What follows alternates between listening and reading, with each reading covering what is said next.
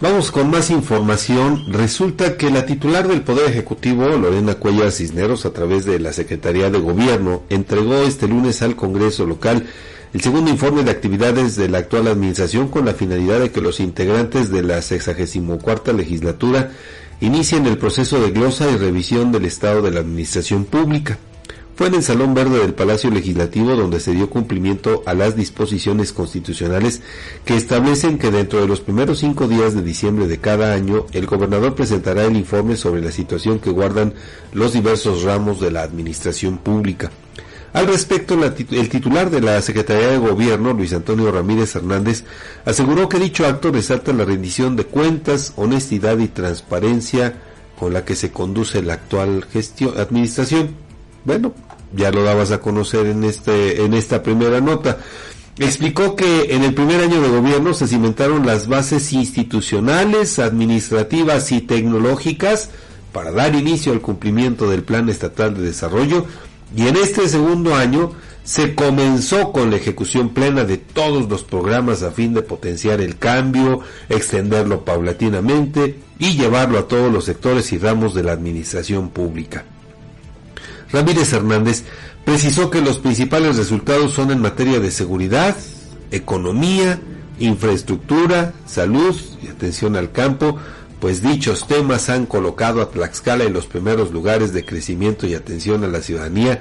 Sin embargo, se tienen avances en otros ámbitos. Durante su intervención, la presidenta de la mesa directiva del Congreso del Estado, Mónica Sánchez Angulo, dio por cumplir esta disposición y aseguró que evaluarán y fortalecerán desde sus atribuciones el desarrollo de las políticas públicas en aras del bienestar de las y los tlaxcaltecas. Bueno, pues ahí corresponderá a los eh, diputados locales realizar el trabajo de la glosa del informe, es decir, el análisis precisamente de los datos. Bueno, eso es lo que se supone, ¿verdad? Porque es, lo que esperaría la ciudadanía. Legislaturas van, legislaturas vienen y realmente una glosa, un análisis a fondo, profundo de los datos que se plasman en este mamotreto, pues no lo hacen, ¿no? Y luego, bueno, si lo hicieran, ya les dimos una pista, ahí está con el tema de la inversión extranjera directa, ¿no? sí, claro. Uno de, tantos, ¿no? Eh, ojalá que puedan poner atención en eso los diputados. Hay esta pretensión incluso de que se pueda citar algunos de ellos para, eh, pues, que aclaren dudas de los diputados supuestamente. Pero ya ves que luego no van, pues aducen un montón de pretextos, incumplen con la obligación, que es esa, al final de cuentas, obligación de rendir cuentas. Pero pues, fíjate, resultados, los principales resultados son en seguridad y ya vimos qué fue lo que pues pasó. Pues ahí está, ¿no?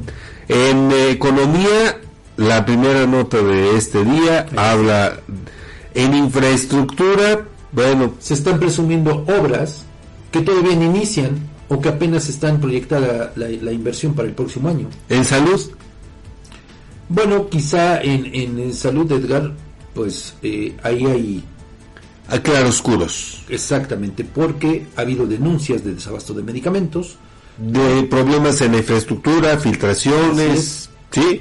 Pero también, y lo tenemos que reconocer, por ejemplo, apenas esta unidad eh, Así es, ¿no? hemodinamia, que, recién se inauguró. La de hemodiálisis. Claro, eh, que, que esas, hay que reconocerlo, sí, sí se han logrado, son eh, cosas importantes, pero generan un, una, eh, pues, una serie de claroscuros ahí en el tema de salud y en atención al campo, pues qué te digo, Fabián. El año pasado, pues al margen de lo que puedan presumir en sus videos el gobierno del estado, diciendo que como nunca antes, utilizando campesinos, diciendo que como nunca antes hay apoyo, pues no es cierto.